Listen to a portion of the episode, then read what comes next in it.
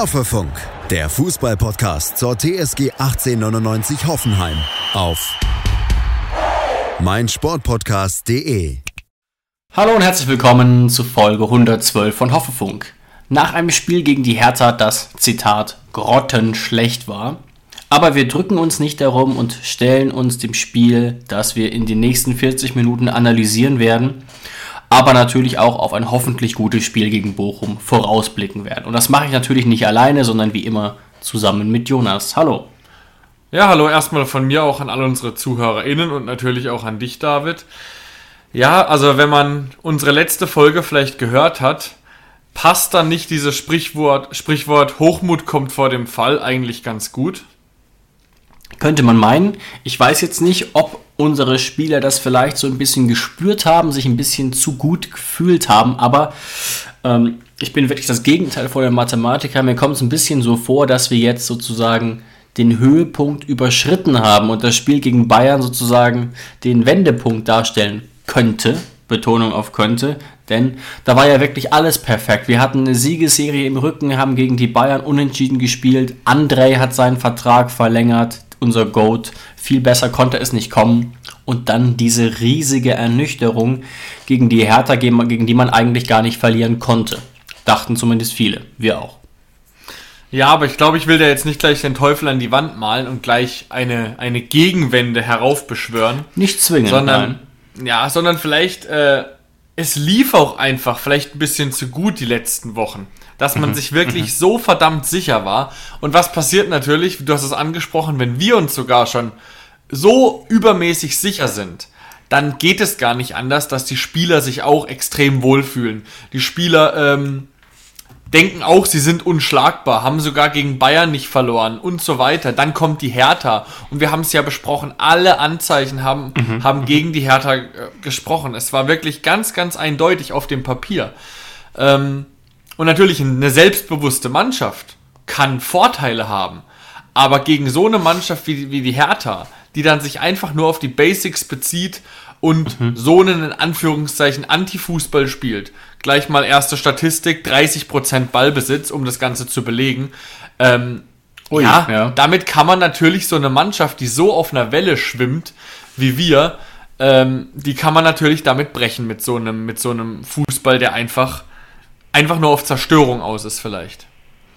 Ja, interessant. Wir müssen natürlich jetzt auch noch darüber reden, was vielleicht gut war, vielleicht auch bei der Hertha, aber sicherlich war bei uns auch viele schlecht. Wir haben ja jetzt nicht irgendwie knapp gegen die Hertha 1-0 verloren, sondern es war dann eben doch ein unvorstellbares 3 zu 0. Natürlich geben die Statistiken das nicht unbedingt her, aber wir wissen alle, mit Ballbesitz kannst du dir jetzt nicht unbedingt immer was kaufen. Das haben wir ja gerade eindrucksvoll gesehen.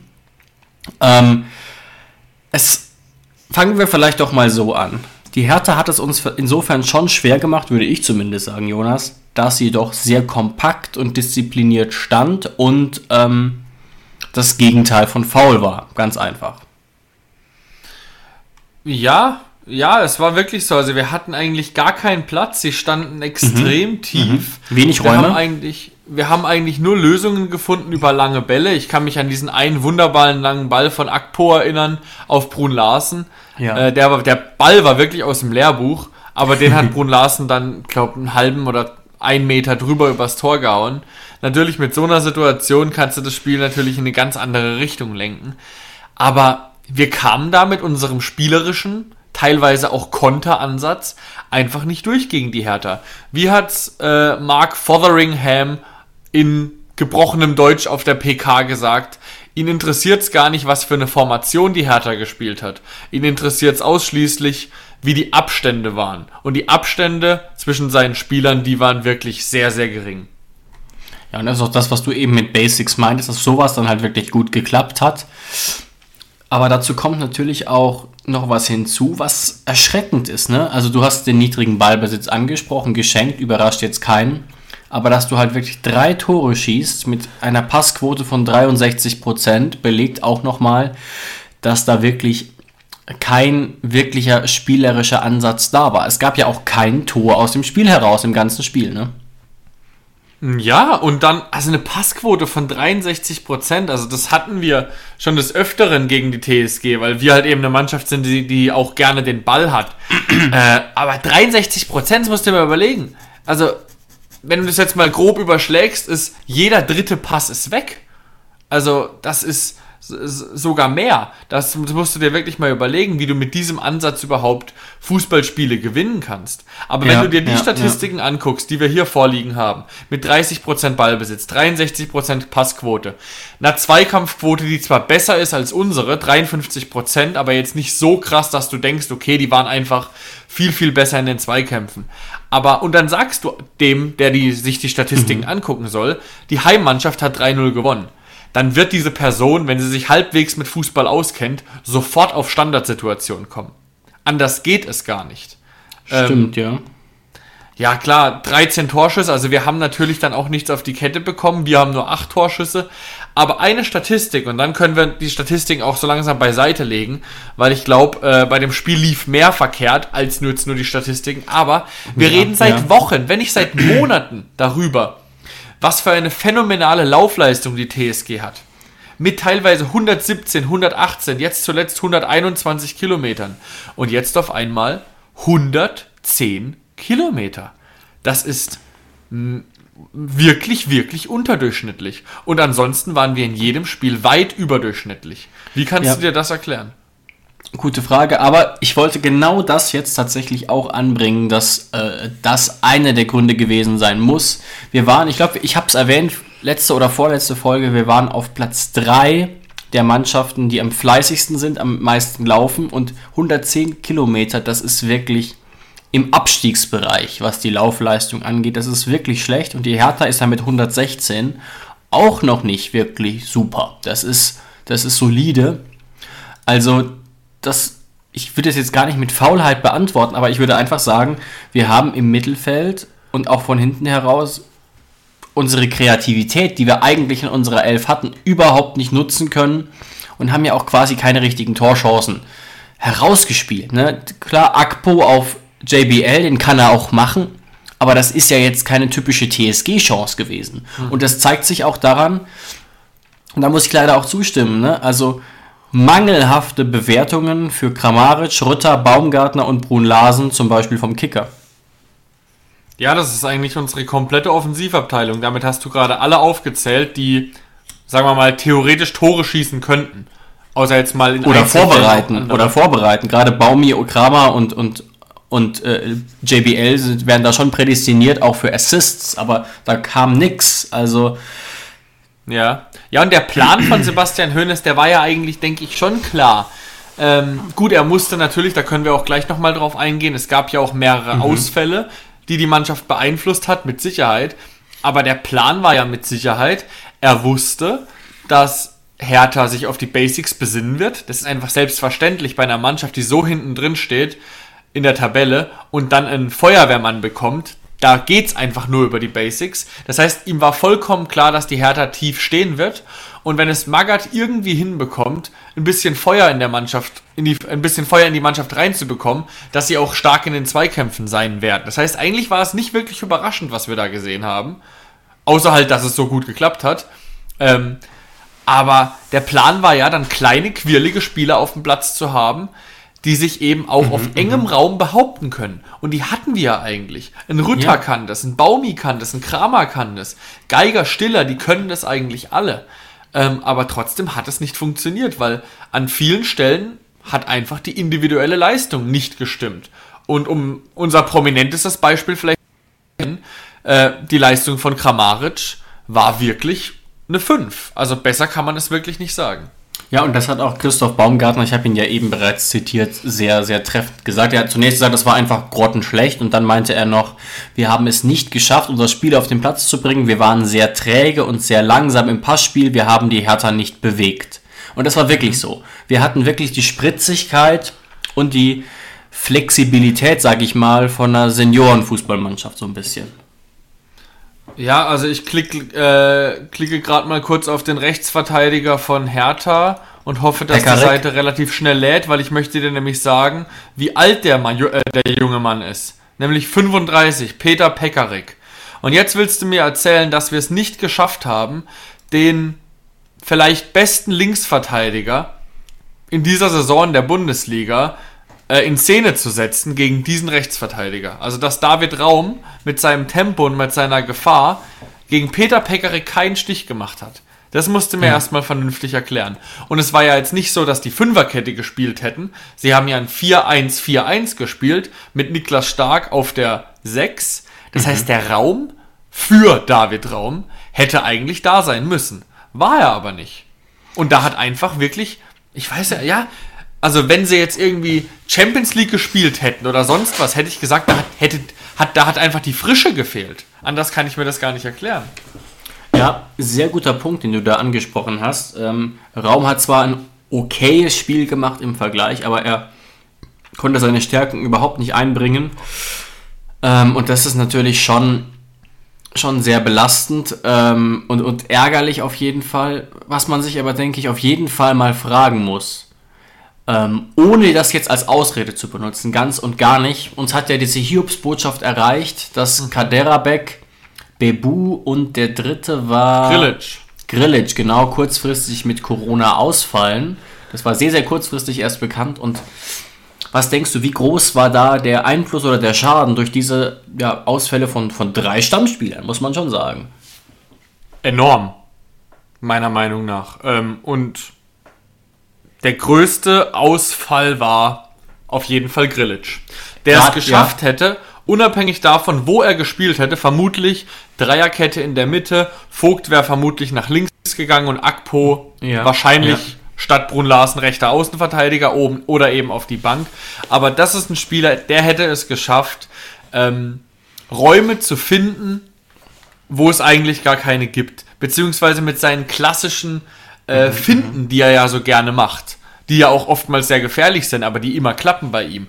Damit schafft er einfach Platz für andere Mitspieler. Und das hat einfach enorm gefehlt. Dann stellst du natürlich in Akpo, ich weiß, ich habe es mir lange gewünscht, dass Akpo mal wieder eine Alternative für die Innenverteidigung ist. Aber was du natürlich nicht vergessen darfst, ich bin mir hundertprozentig sicher, er wäre eine super Alternative. Aber er wurde da seit Monaten mal wieder reingeschmissen. Also er hat als Innenverteidiger überhaupt keine Spielpraxis. Und dafür hat er es eigentlich sogar ziemlich gut gemacht. Ja, ja, ja, guter Punkt. Ich finde, Grilic hat eben gerade deswegen gefehlt, weil die Hertha so tief stand und so kompakt gestanden ist. Sonst wäre das gar nicht das große Problem geworden. Aber gerade gegen diese Spielanlage, ja, muss ich dir leider hundertprozentig zustimmen und auch muss man jetzt ja rückblickend sagen. Also JBL hat da über die rechte Seite einen wirklich schwachen Job gemacht. So einen schlechten Job hat Pavel gefühlt seit zehn Jahren bei uns nicht mehr gemacht. Ne? Und das sage ich, obwohl ich weiß und das auch gerne nochmal betone, was für eine gute Saison JBL eigentlich spielt. Dafür, dass er nur Joker ist oft. Ja, es hatte halt so ein bisschen was von äh, Gacinovic als rechter Außenverteidiger. ja. Da kann man ihm halt einfach nicht böse sein, wenn er es nicht gut macht. Also ich bin ehrlich, er ist normalerweise mhm. links offensiv, ist ein sehr kreativer Spieler, Brun Larsen, der sehr gerne ins 1 gegen 1 geht. Ähm, was natürlich auch heißt, ein Spieler, der gerne ins 1 gegen 1 geht, der hat sehr gerne einen Defensiven hinter sich, dass er auch ein bisschen ins Risiko gehen kann. Dem wurde Brun Larsen natürlich extrem beraubt, indem man natürlich offensiv wie defensiv agieren musste. Das heißt, man konnte ja. Brun Larsen, ja. man musste ihn reinschmeißen, aber man konnte nicht wirklich einen Anspruch an ihn haben. Ähm, ja, und er hat es, sagen wir es mal so, erwartungsgemäß erfüllt. Also niemand hat jetzt wirklich damit gerechnet, dass Brün Larsen dann ein Bombenspiel abliefern wird als rechter Außenverteidiger. Und ich muss auch trotzdem sagen, du hast recht, ich sehe keine großen Alternativen. Manche werden sich vielleicht gedacht haben, ja, Howie oder Che dann irgendwie rein und Akpo über rechts. Klar, Akpo hätte es rechts wahrscheinlich besser gemacht, aber Che oder Nordfight von Anfang an gegen diesen Gegner hätte ich nicht sehen wollen, ehrlich gesagt. Also ist aus meiner Sicht hätte das noch mehr Risiken geborgen als jetzt JBL. Mhm. Der ja auch, wie gesagt, diesen Einsatz absolut verdient hat. Schaut euch bei transfermarkt.de gerne mal seine Statistiken an für die wenige Einsatzzeit. Aber auf der Position hat das natürlich zusätzlich schwer. Und da war der beste Beleg vielleicht dieser frühe, doch ja, heftige Fehlpass, der dann zum Glück zu keinem Tor geführt ist. Ähm, innerhalb der ersten zehn Minuten, glaube ich, war das. Ja, genau, und man konnte es ja eigentlich auch riskieren. äh, so offensive mhm, Außenverteidiger zu stellen, weil man ja wirklich dachte, dass die Hertha keine Konterspieler hat. Ähm, sie wird tief stehen und es ist ja auch alles passiert. Das ja. Einzige, womit wir eben nicht gerechnet haben, beziehungsweise wir konnten es einfach nicht verteidigen, waren diese verflixten Standards. Und da können wir jetzt mal noch abschließend genauer drauf eingehen. Wie ja. konnte es denn ja. passieren, dass wir jetzt auf dem Papier wirklich äh, gemäht wurden vom, von der Hertha, nämlich 3 zu 0. Also ich kann mich gar nicht erinnern, wann wir das letzte Mal gegen, gegen so einen Gegner 3 zu 0 verloren haben. Schatz, ich bin neu verliebt. Was? Da drüben. Das ist er. Aber das ist ein Auto. Ja, eben. Mit ihm habe ich alles richtig gemacht. Wunschauto einfach kaufen, verkaufen oder leasen. Bei Autoscout24. Alles richtig gemacht. Vernimmt sich, was man will. Dann wilde Gerüchte entstanden. Fast nichts davon stimmt. Tatort. Sport. Wenn Sporthelden zu Tätern oder Opfern werden, ermittelt Malte Asmus auf meinsportpodcast.de. Folge dem True Crime Podcast, denn manchmal ist Sport tatsächlich Mord. Nicht nur für Sportfans. Also ich kann mich gar nicht erinnern, wann wir das letzte Mal gegen, gegen so einen Gegner 3 zu 0 verloren haben. Also da ging es los 39. Minute. Mhm. Wir können es kurz machen. Es kamen ja eh alle drei Flanken von Plattenhardt, der natürlich aus härter Sicht ein super Spiel gemacht hat. Ähm, ja, aber stark köpft den da ein und der Unparteiische, also der Linienrichter, hat die Fahne gehoben und ich habe sofort in Real Life schon gesehen, das war kein Abseits. Ich hatte keine Sekunde Hoffnung, weil es war einfach nur schlecht verteidigt. Vogt hat Niklas Stark ja. verloren und Niklas Stark hat ihn dann einfach reingeköpft. Also das war eine seiner leichtesten Übungen. Ja, sehr gut. Und auch, auch Akpo stand da nicht ideal. Also vielleicht hatte deswegen Vogt auch ein bisschen das Gefühl, dass Akpo ihn vielleicht kriegt. Der steht da irgendwie so im Niemandsland, springt ja relativ selbstsicher hoch, verschätzt sich dann auch noch total. Aber klar, Vogt war da eher zugeordnet, stimmt. Und Jonas, ich will gar keinen Rant hier starten, aber es hat eine Minute 48 gedauert, bis ähm, der VAR erkannt hat, oh, das war gar kein Abseits. Und wir haben es gesehen bei Sky und Sky hat jetzt auch nicht immer die besten Bilder sofort parat nach vielleicht 10, 15 Sekunden. Und das war auch wieder so ganz kurios. Ähm, die Berliner Fans haben zu Recht auch schon äh, gemeckert, gepfiffen, weil das so ewig gedauert hat. Also manchmal kann man es kaum fassen. Also ja, ja, also wie, wie lange das dann gedauert hat, muss ich dir wirklich sagen, du hättest mir dieses Tor auf einem alten Sony Ericsson Club Handy zeigen können. Und ich hätte dir auf, bei der ersten Aufnahme schon gesagt, dass das kein Abseits ist. Weil Niklas Stark ist ja wirklich mit vollem Tempo reingelaufen und der Ball war ja sehr lange in der Luft. Das heißt, ich glaube, der war wirklich ein oder anderthalb Meter nicht im Abseits. Also da muss man schon wirklich einen sehr schlechten Job gemacht haben als Linienrichter. Kann passieren, aber dann die zweite Seite der Medaille ist natürlich noch, dass es eine Minute 48 dauert. Da hätte man auch gut und gerne mal eine Minute 30 kürzer für brauchen können. Eigentlich ist die Wahrscheinlichkeit sogar gegeben, dass der VAR einfach gerade auf Klo war, wer weiß, oder sich einen Kaffee geholt hat. Aber wir werden es nie erfahren. Ja. Und haben das ja auch schon in einigen Folgen zur Genüge belächelt oder kritisiert oder wie auch immer. Aber ja, sehr, sehr unglücklich. Und es geht dann ja einfach weiter mit diesen ganzen Freistoßsituationen. Ne? Drei Freistoßgegentore. Ich würde beim dritten vor allem beim dritten auch so ein bisschen den Faktor Glück oder Pech mit dazu nehmen, im zweiten aber auch wieder eher nicht. Vielleicht willst du dich zum zweiten auch noch kurz äußern, Jonas. Ähm, ich bin gerade am überlegen, bei welchem Tor das denn war, wo ich so einen mega Fehler entdeckt habe. Ich glaube, es war beim dritten. Aber da gehe ich später darauf ein. Okay. Äh, das, das zweite Tor, ja, aus ja, dem Halbfeld von Plattenhardt. Genau, Kempf hat, glaube ich, Baumi Baumi war einigermaßen dran an Kempf, kann man jetzt nicht natürlich auch fragen, wieso Baumi eigentlich für Kempf verantwortlich war, wenn wir drei Innenverteidiger auf dem Platz haben und Kempf kam schon von Stuttgart mit drei Saisontoren. Also Kempf ist jetzt kein Kevin Vogt, wo man denken könnte, der schießt eh offensiv kein Tor. Äh, also das ja. ist einfach ein Mismatch gewesen, meiner Meinung nach. Und dass er ihn dann natürlich noch mit dem Auge in die Mitte köpft. Ja, und also dass Belfodil den dann reinmacht, das ist natürlich klar nach dem, was ich letzte Woche gesagt habe, wo ich ja gesagt habe, dass man da wirklich, habe ich spaßeshalber ja gesagt, auf Belfodil und Selke sollte man eigentlich wenig aufpassen müssen, dass er ihn dann reinmacht, war natürlich echt war natürlich echt klar. Aber auf der anderen Seite auch schön zu sehen, ein bisschen, ähm, dass Belfodil wenigstens nicht gejubelt hat. Das heißt, er scheint uns seine Zeit bei uns dann doch geschätzt zu haben. Und ihm scheint bewusst zu sein, dass das eigentlich sein Karriere-Peak war, offensichtlich. Diese Saison Genau. 17, 18 war es, glaube ich. Ne? Da war er ja wirklich ganz, ganz stark, darf man nie vergessen. Unsere Champions League-Saison. Ja, und auch dank ihm natürlich. Und deswegen hat mich das tatsächlich, das war, es gab wirklich wenig Positives an dem Spiel. Mir fallen genau zwei Sachen ein. Das war die erste, weil es mich auch einfach überrascht hat. Ich hätte wirklich gut und gerne einen Fünfer drauf gesetzt, ohne Probleme, dass der natürlich ganz normal jubelt. Aber hat er dann doch nicht, hat er dann doch nicht. Und auch da wieder, Jonas, weißt du, wer Belfodil zugeordnet war und wer hat ihn aus den Augen verliert? Vogt. Stiller. Was ist das denn? Okay. Also Stiller war offensichtlich Belfodil zugeordnet oder hat sich ihm zugeordnet. Verstehe ich nicht. Also, ne, er war auch wieder einen Schritt zu langsam, ähnlich wie Baumi, aber da zweimal etwas fragwürdige Zuordnungen, habe ich so das Gefühl. Ja, und beim dritten Mal, ich weiß nicht, du kannst es dir ja nochmal in einer ruhigen Minute irgendwann nochmal anschauen. Ähm, das hat man zum Beispiel bei der ARD-Zusammenfassung auf YouTube ziemlich gut gesehen. Ja. ähm, wie beim dritten Tor Kevin Vogt Boyata komplett verliert. Also wenn das jetzt ein 100-Meter-Start gewesen wäre, dann wäre Vogt zwei Sekunden später losgelaufen als Boyata. Also er hat wirklich den Start komplett verpennt und Boyata war dann schon zwei Meter weg und konnte den dann schön auflegen auf Toussaint.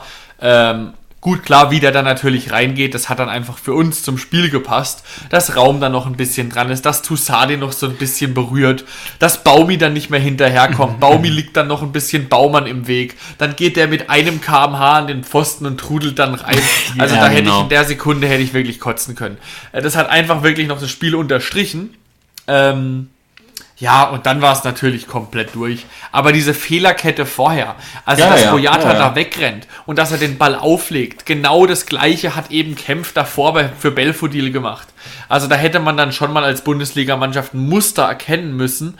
Ähm, ja, und was, was abschließend, was, was die TSG auch immer in letzter Zeit macht, äh, das machen viele Mannschaften. Ich verstehe es nur nicht ganz bei uns, weil wir einfach hinten drin nicht so krass kopfballstark sind. Aber wir versuchen ähm, bei Standards die Abseitslinie immer extrem weit weg vom Tor zu machen. Also wir stehen extrem weit weg vom Tor. Hast du das auch schon mal beobachtet? Ja, ja, aber das ist aktuell der Trend, habe ich so das Gefühl. Genau, das ist der Trend. Das macht man jetzt so. Ähm, was ich eigentlich, also es wird schon seine Gründe haben. Irgendjemand, der sich jetzt damit besser auskennt, würde mir jetzt sagen, das macht man deswegen und deswegen und deswegen. Aber ich weiß nicht. Weil wenn du dann den Start verpennst als Verteidiger und als Verteidiger reagierst du ja immer nur und agierst nicht, dann bist du halt sowas von geliefert. Und auf der anderen Seite kann der Torwart auch schlechter eingreifen, weil der Ball wahrscheinlich nicht so nah zum Tor geschossen wird. Ähm, also ich sehe da Vor- und Nachteile bei dieser Taktik, aber warum wir sie machen, verstehe ich nicht ganz. Ja. Ja, da bin ich jetzt auch nicht, muss ich ganz offen sagen, nicht genau genug im Thema, um da jetzt was wirklich Sinnvolles wo, zu sagen zu können. Aber mir ist das zumindest auch schon aufgefallen, diese, diese Entwicklung.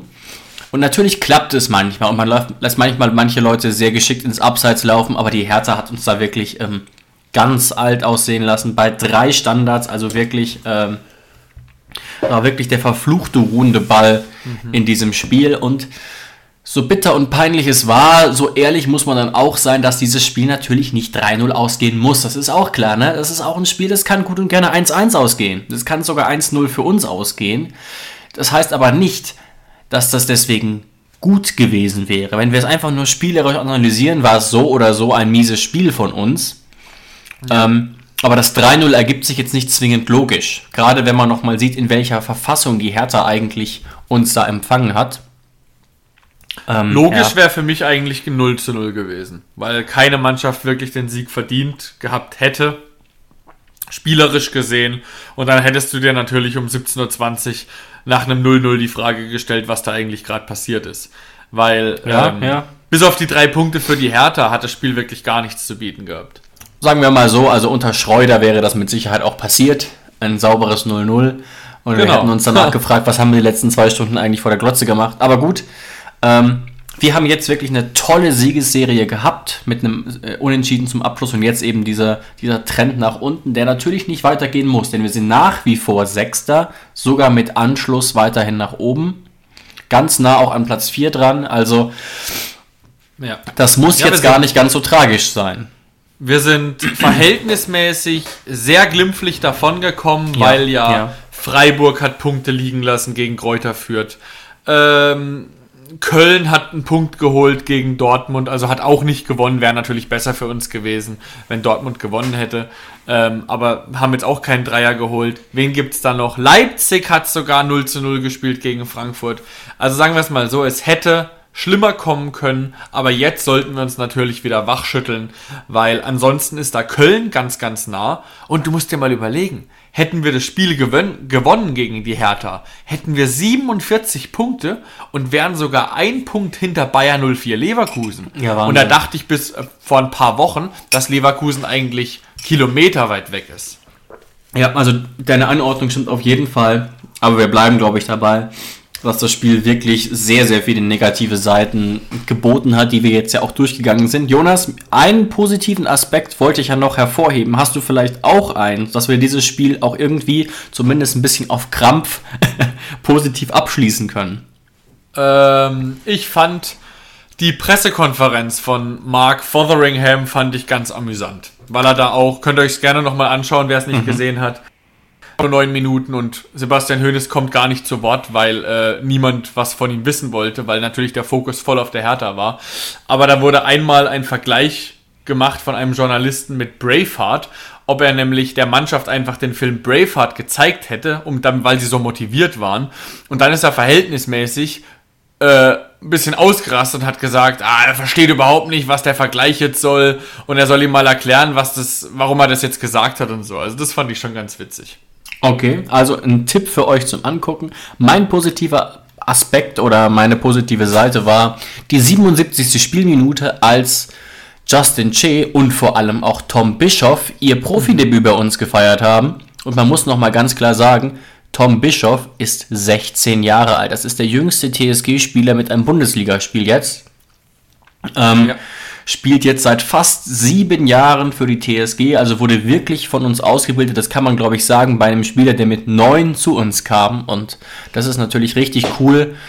Auch wenn es natürlich jetzt kein so schöner Moment war, wahrscheinlich. Aber da hat er doch mal dann auch ein bisschen Spielzeit bekommen. Immerhin ganze 13 Minuten plus Nachspielzeit. Das ist gar nicht so schlecht für so ein Debüt. Genau, also das ist auch einfach ein, ein Zeichen der Wertschätzung. Er hat ja, Ja. damals dann bei uns seinen Profivertrag unterschrieben, obwohl es da auch damals Gerüchte gab, dass vielleicht sogar Bayern München dran war. Absolut. In der Jugend und so. Und deswegen einfach nur Wertschätzung auch von Sebastian Hoeneß. Natürlich jetzt nicht gerade in einem geilen Spiel, ähm, aber ich glaube, Tom Bischof wird es am Ende egal sein, weil in die Statistik wird einfach nur eingehen, Tom Bischof ist ab jetzt der jüngste TSG-Bundesligaspieler der Geschichte. Ja, und das, das eben irgendwie mit äh, 16 Jahren und 9 Monaten etwa.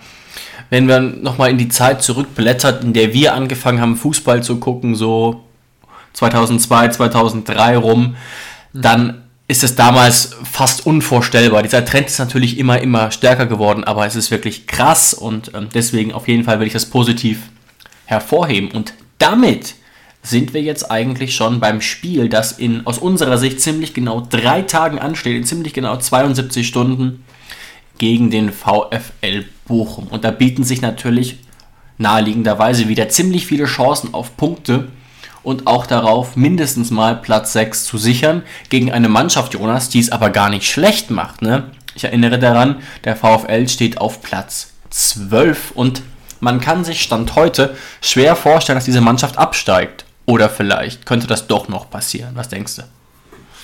Nee, da gehe ich, da gehe ich mit dir. Der VfL hat jetzt mittlerweile 32 Punkte. Man muss zwar festhalten, dass sie momentan in der Bundesliga einen leichten Abwärtstrend haben. Ja. Seit eigentlich dem 22. Spieltag, wo sie phänomenal ja gegen Bayern München daheim 4 zu 2 gewonnen haben. Ja. Ja, Aber seitdem geht nicht mehr viel. Danach haben sie einen Punkt gegen Stuttgart geholt, verloren gegen Leipzig, verloren gegen Freiburg, dann gewonnen gegen Fürth, das war natürlich ganz wichtig, verloren gegen Frankfurt und jetzt zuletzt verloren gegen Mönchengladbach, wo wir auch gleich nochmal drauf eingehen können, ähm, weil das Spiel ja nur, glaube ich, 69 Minuten gedauert hat. der Becherwurf. Ja. Genau, genau. Ähm, ja, Aber der VfL wird, sagen wir mal, noch drei, vier Punkte brauchen, um in der Liga zu bleiben. Die holen sie auch. Ähm, und die holen sie. Früher oder später. Hoffentlich natürlich nicht schon am Samstag. Gerne die Woche drauf erst. Ähm, genau, aber der VfL Bochum muss sich da, glaube ich, keine Sorgen machen.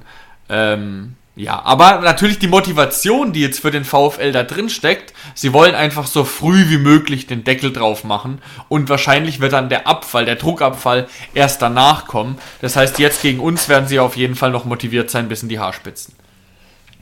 Ja, aber die Situation ist natürlich trotzdem nicht schlecht. Wenn die so auf die Tabelle gucken, sehen die schon, dass sie für ihre Verhältnisse relativ gut dastehen. Das Spiel gegen Gladbach war jetzt auch nicht der heftige Dämpfer und natürlich ist das jetzt spielerisch auch keine wahnsinnig stark bestückte Mannschaft mit einem Kaderwert von 50 Millionen und damit, glaube ich, der zweitgünstigste Kader der ganzen Liga, aber die machen es nicht schlecht. Vielleicht mal ganz kurz als Annäherung. Ein Stürmertyp, der eigentlich überhaupt nicht in die Liga passt, wie Sebastian Polter, hat schon acht Tore erzielt. Und ich würde sagen, so das zweite in Anführungszeichen Geheimnis der Mannschaft ist ihr Tempo. Ich nenne da mal zwei, drei Namen. Natürlich Gerrit Holtmann, aber auch Takuma Asano und Antwi Ajay, die wirklich PS auf die Straße bringen. Jetzt natürlich aber auch nicht ansonsten die umworbenen Erstligaspieler sind, sage ich mal. Aber das ist so ein bisschen der spielerische Ansatz. Natürlich auch jetzt nicht auf Krampf da offensiv spielen, aber sie können eben umschalten und das tun sie auch mit Spielern, die auch nicht schlecht in Form sind. Auch gerade so ein Gerrit Heutmann, man erinnert sich vielleicht noch an ihn zu Paderborner Zeiten, hat jetzt immerhin sechs Assists und vier Tore. Ähm, und da kann man auch ganz gut kompensieren. Man hat es vielleicht vergessen, dass Simon Zollei sich ja schwer verletzt hat. Ja, aber das, was du gerade angesprochen hast, ist meiner Meinung nach auch der Grund, warum sie sich dann doch so gut in der Liga erhalten. Ähm, das ist dieses Tempo, was du einfach Ja. in der ersten Liga benötigst. Also Tempo ist nicht alles, aber ohne Tempo bist du in der ersten Liga eigentlich nichts. In der zweiten Liga ist es ein bisschen anders, da spielt man ein bisschen einen anderen Fußball, da funktionieren vielleicht auch etwas größere Stürmertypen. Das beste Beispiel ist natürlich Terodde, der immer die zweite Liga zerschießt, aber in der ersten Liga kommt nicht viel. Oder Ja, auch Hofmann ja. vom KSC, das sind einfach Stürmertypen, die sind für die zweite Liga gemacht, aber in der ersten Liga wird es einfach schwer, ähm, weil du da einfach auch Tempo brauchst. Auf jeder Position. Und das siehst du ja auch, wenn du jetzt mal überlegt hättest an der Tabelle. Welche Mannschaften hätten unten drin stehen können vom Kaderwert oder sonst irgendwas? Rein theoretisch Mainz, sind aber nicht da hinten drin, weil sie Tempo haben. Dann Bochum hat Tempo. Stuttgart hat eigentlich Tempo. Sind jetzt auch 14. kämpfen sich gerade ein bisschen raus. Aber hinten drin, Kräuter Fürth hat eigentlich zu wenig Tempo. Bielefeld hat zu wenig Tempo. Die Hertha hat zu wenig Tempo. Augsburg hat auch zu wenig Tempo. Also ich finde, das ist, das ist wirklich ein ganz, ganz wichtiger Faktor beim, beim VfL Bochum, dieses Konterspiel, was sie da etabliert haben. Und wir müssen uns ja nur erinnern an den 11. Spieltag, als wir in Bochum gegen Bochum gespielt haben. 2 zu 0 haben wir da verloren. Das war auch wirklich ein harter Übles Tag. Spiel, ja. Äh, und da, wer war es? Hat Holtmann war, glaube ich, derjenige, der doch dieses Tor aus der. Nee, Pantovic hat Pantovic. beide Tore geschossen.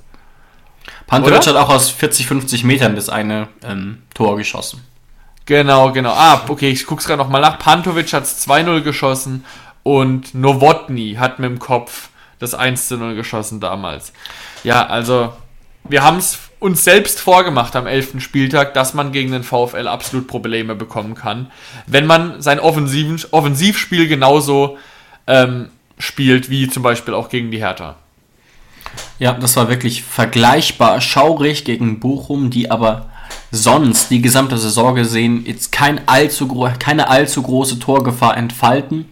Tendenziell auch etwas höher stehen als die Hertha zum Beispiel beim letzten Spiel und eben, ähm, ja, wie gesagt, in so einer kleinen, Betonung auf kleinen Krise sich befinden. Aber natürlich ist das Gefühl so ein bisschen durchwachsen jetzt nach diesem, nach diesem Hertha-Spiel. Das kann aber natürlich, das ist ganz klar, auch eine Mannschaft so ein bisschen anstacheln. Zumal ich gerade noch sehe, das war mir, da bin ich ganz offen gar nicht so bekannt, dass beim VfL Bochum doch einige Verletzungssorgen vorliegen. Wer zum, zum Beispiel hat Staphylidis im letzten Spiel gespielt, der ist aktuell verletzt. Christian Gamboa, Rechtsverteidiger, ist an Corona erkrankt. Milos Pantovic zum Beispiel Corona, Robert Tesche Corona, Gerrit Holtmann Corona sehe ich hier gerade. Danny Blum, Wadenprobleme, unser alter Freund Lokadia, Knieprobleme und Zoller ist, glaube ich, bekannt mit dem Kreuzbandriss. Also da liegt ähnlich wie bei uns zuletzt doch auch verletzungstechnisch einiges im Argen, was ein Problem darstellen könnte. Wie gesagt, das könnte natürlich trotzdem zum Teil bis Samstag reichen. Aber bei uns auf der anderen Seite wieder sieht es jetzt wieder deutlich besser aus. Zum Beispiel habe ich auch einen Pavel Kadajabek oder einen Florian Grillitsch schon wieder im Training gesichtet. Genau, Bebu müsste auch schon wieder Genau, stimmt, äh, Bebu auch, ja. dabei sein. Also bei uns sieht es wieder gut aus. Ähm, das abschließend noch Thomas Reis, der Trainer vom VfL Bochum, hat ja vor zwei Wochen gegen Gladbach auch gefehlt. Da gab es ja ein erst, das erste Mal in der Bundesliga ein, ein Novum, dass beide Mannschaften, sowohl Bochum als auch Gladbach, mussten auf ihren Cheftrainer verzichten. Das hat natürlich die Corona-Pandemie ermöglicht. Ähm, das aber nur als kleiner Fun-Fact, weil auch Thomas Reis sollte natürlich mittlerweile schon lang wieder freigetestet sein. Ganz genau. Und wenn wir jetzt eh schon bei diesen Corona-News sind, ähm, dann muss man leider auch noch festhalten, dass Stefan Posch sich infiziert hat und deswegen nicht zur Verfügung stehen wird.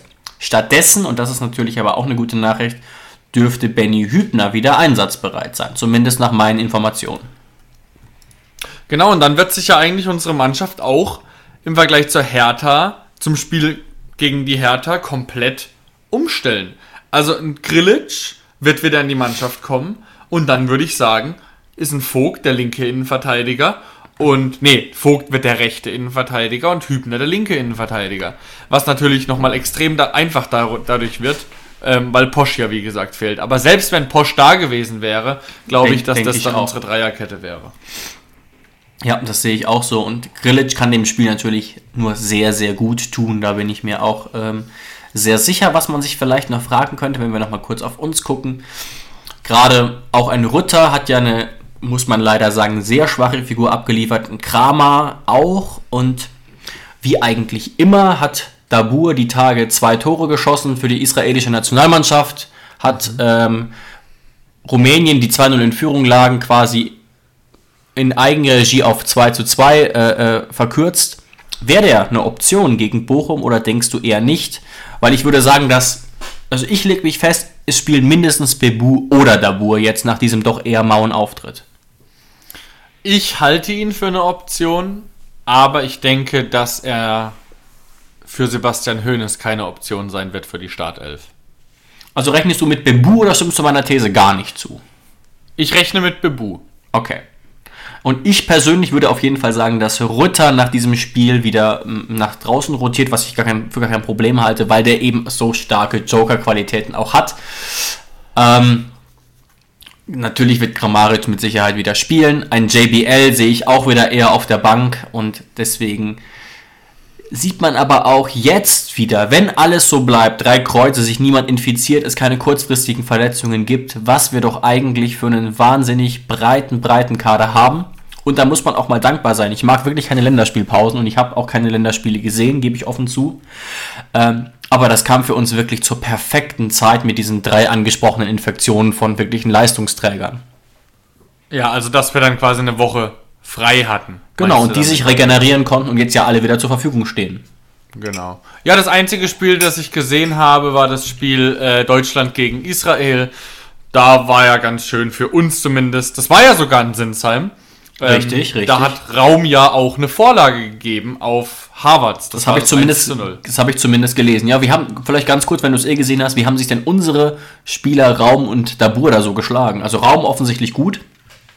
Genau, Raum war gut, war auch auffällig, hat seine äh, Sache gut gemacht, hat dann auch gegen die Niederlande wieder, ich glaube, 86 Minuten gespielt. Ja. Also scheint da wirklich die ähm, erste Alternative zu sein für Hansi Flick.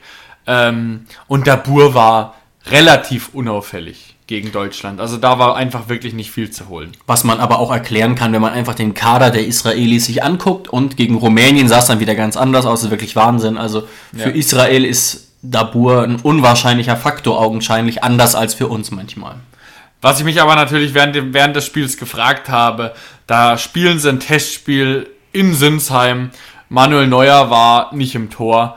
Ähm, Ter Ja. Stegen war im Tor und Kevin Trapp, die haben sich abgewechselt. Also mein Gott, da hätte man doch mal Olli Baumann reinwerfen können. Ich habe es ja auch gesagt, klar, mittlerweile ist er vielleicht auch zu alt, aber ein Trapp eigentlich auch.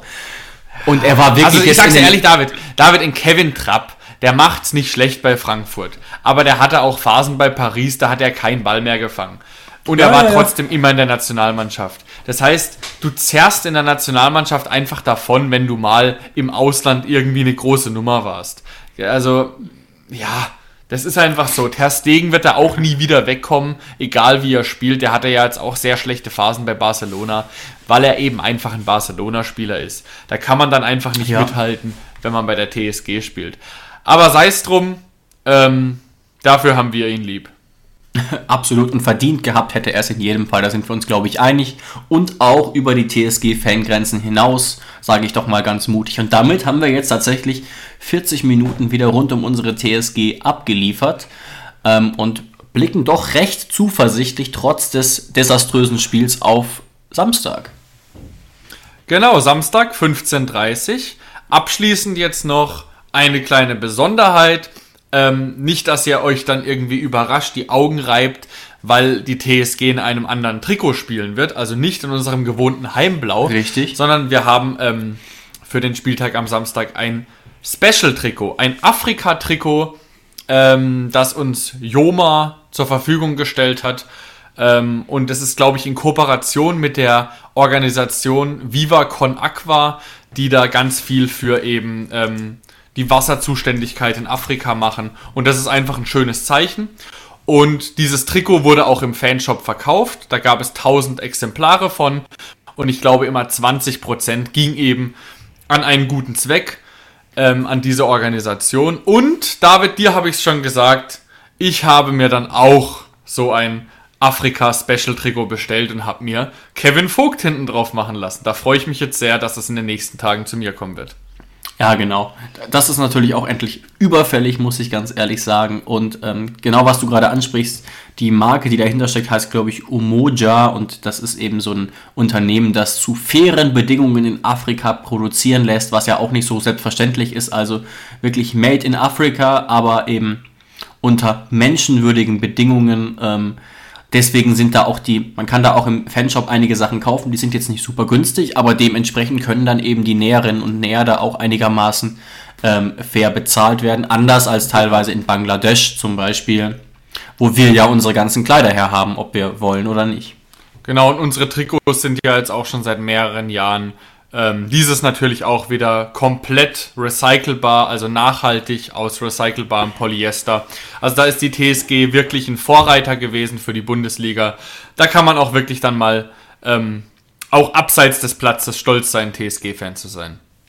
Ja, ansonsten beende ich das jetzt sehr gerne mit vielleicht einer Abschlussfrage an unsere Zuhörer, die da könnt ihr uns sehr, sehr gerne schreiben, weil die ein oder andere kann uns wahrscheinlich mittlerweile sehr gut einschätzen nach 100 Folgen.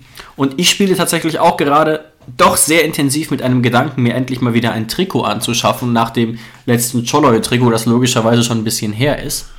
Und ich glaube, wer mich ein bisschen kennt, kann wahrscheinlich auch einschätzen, von welchem Spieler das sein könnte. Schreibt uns doch sehr gerne mal bei Insta, was ihr glaubt, mit welches Trikot ich mir da wahrscheinlich zeitnah anschaffen werde. Jonas, ich glaube, du hast bestimmt eine Idee, aber das klären wir erst, nachdem wir hier diese Folge abschließen, unter vier Augen. Aber ihr könnt uns gerne schreiben und ich antworte dann auch, wenn ihr richtig liegt natürlich. Also Genau, und damit Und, und, und, welche, und welches Trikot würdest du dir dann holen? Das blaue, das weiße oder dieses, ich sag mal, lachsfarbene? So viel kann ich gerne verraten. Es würde dann schon auf das Heimtrikot hinauslaufen, aber ich verrate nicht, welcher Spieler. Das Ja. wäre dann euer Job. Und wie gesagt, ich antworte sehr gerne und wünsche euch ansonsten jetzt schon mal ein schönes Fußballwochenende. Genau, also das Heimtrikot ist auch sehr, sehr schön. Kann ich dir wirklich empfehlen. Habe ich auch schon daheim liegen von Benny Hübner, unserem Kapitän. Ja, wir sind am Ende, David, du hast es schon angekündigt. Also wir wünschen euch viel Spaß am Samstag beim Fußballschauen. Und dann hören wir uns nächste Woche wieder, hoffentlich mit drei Punkten mehr. Ciao, ciao, macht's gut. Tschüss. Schatz, ich bin neu verliebt. Was? Da drüben. Das ist er. Aber das ist ein Auto. Ja, eben. Mit ihm habe ich alles richtig gemacht. Wunschauto einfach kaufen, verkaufen oder leasen. Bei Autoscout24. Alles richtig gemacht. Wie baut man eine harmonische Beziehung zu seinem Hund auf? Puh, gar nicht so leicht. Und deshalb frage ich nach, wie es anderen Hundeeltern gelingt, beziehungsweise wie die daran arbeiten. Bei Iswas Dog reden wir dann drüber. Alle 14 Tage neu mit mir, Malte Asmus und unserer Expertin für eine harmonische Mensch-Hund-Beziehung, Melanie Lippisch. Iswas Dog mit Malte Asmus. Überall, wo es Podcasts gibt.